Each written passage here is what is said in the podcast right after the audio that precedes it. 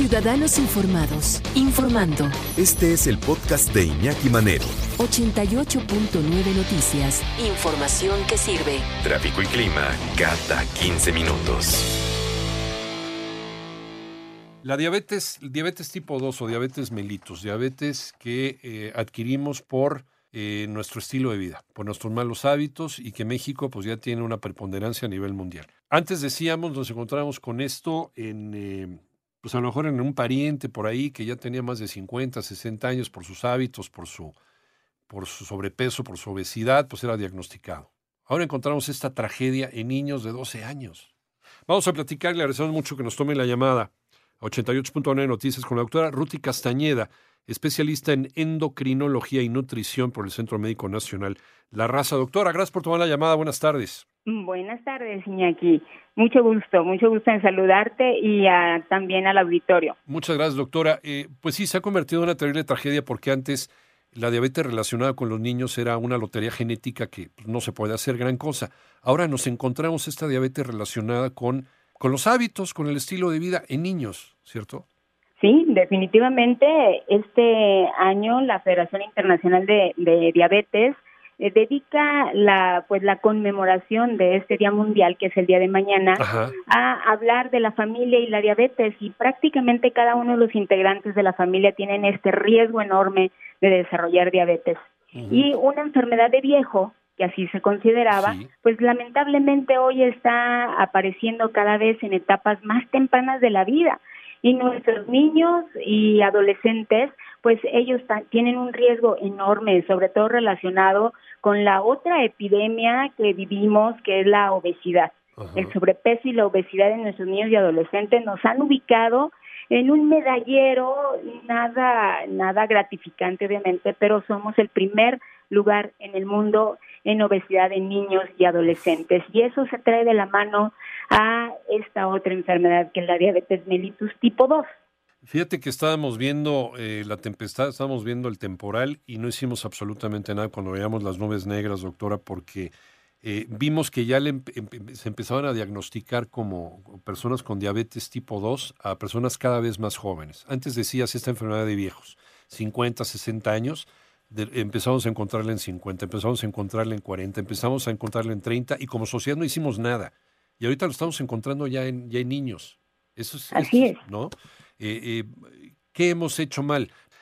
Y estamos hablando del terrible eh, problema, de la terrible tragedia que implica el que más niños, niños, estamos hablando de niños, ya no adultos jóvenes, niños, sean diagnosticados con diabetes tipo 2 que tiene que ver con nuestro estilo de vida. ¿En dónde, ¿En dónde hemos fallado, doctora Ruti Castañeda? Creo que ha sido mucho subestimar el problema. Por definición, nuestros niños deberían de estar sanos.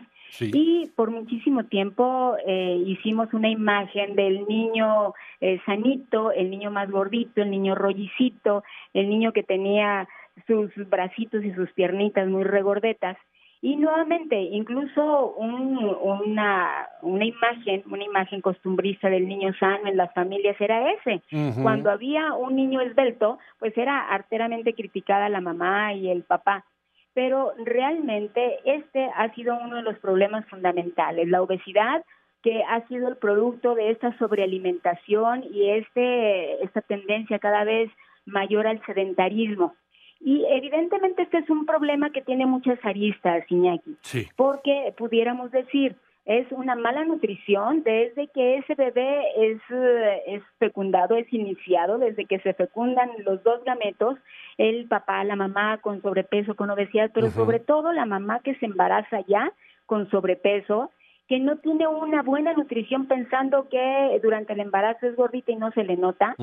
Y este es un disparador definitivo de este sobrepeso. Mm. Una vez que el niño que el niño nace y cuando ya no es alimentado al seno materno y que empiezan a darse biberones de alimentos hipercalóricos, bueno, pues esto va haciendo que el niño vaya aumentando de peso. Mm. Hoy, hoy día, justamente por eso decíamos, en la familia, cada, cada miembro de la familia es vulnerable, pero aquí es donde nosotros tenemos esa tendencia de aprender, el reaprender a comer, a hacer actividad física, desde el momento mismo de la gestación, la mamá embarazada tiene que desarrollar esta modificación del estilo de vida y que tiene que acompañar a sus hijitos, obviamente como elemento cambiante y clave de esta familia, la mamá es la que tiene que seguir con esos hábitos eh, nutricionales.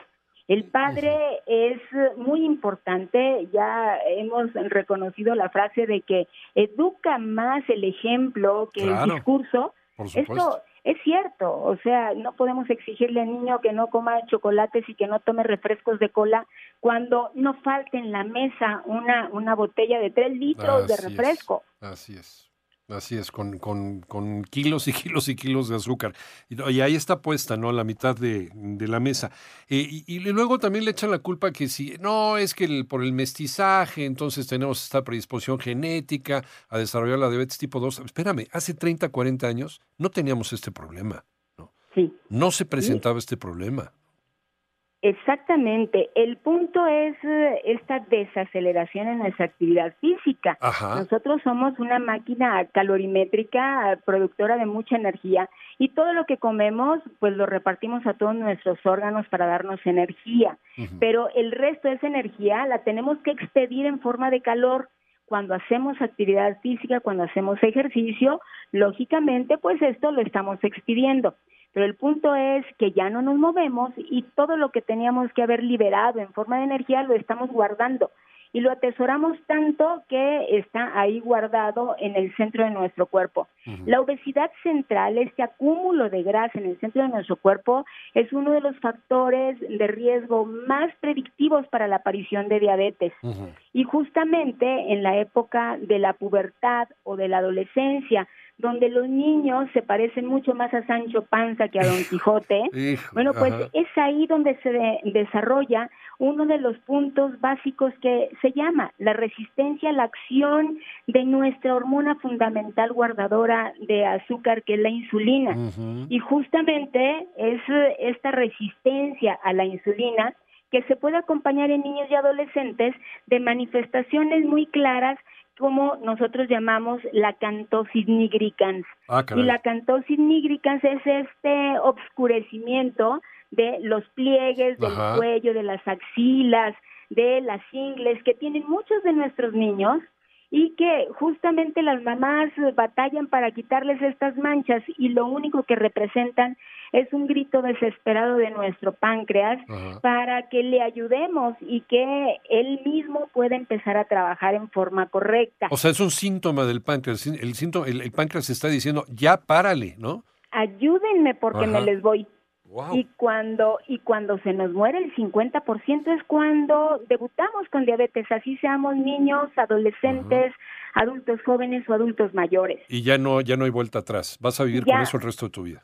Todavía ahí podemos eh, tomarlo así como si hubiese sido la alerta sísmica y la naturaleza o Diosito, si somos creyentes, nos manda este este punto de alerta y justamente este foco rojo y nos dice si no modificamos nuestros estilos de vida, si no reaprendemos en este momento a comer, si no hacemos ejercicio y bajamos de peso, se nos va el páncreas. Y una vez que se debuta con diabetes, la enfermedad es incurable, con todas sus repercusiones.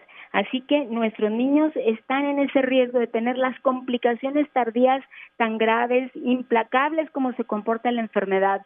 Y nosotros podemos hacer muchas acciones en este periodo de la antesala de la diabetes, que es la prediabetes, uh Nadie debería padecer diabetes tipo 2. Eh porque es una, es una enfermedad que por principio tiene que ver con nuestros hábitos, con nuestro abandono hacia nosotros mismos y también con el ejemplo que estamos dando a nuestros niños por estos casos que se están presentando. Doctora Ruti Castañeda, especialista en endocrinología y nutrición por el Centro Médico Nacional La Raza, te agradecemos muchísimo esta plática y esta reflexión. No, muchísimas gracias a ustedes. Saludos al auditorio y un saludo muy afectuoso para ti. Gracias. Muchas gracias. Un abrazo. Hasta pronto.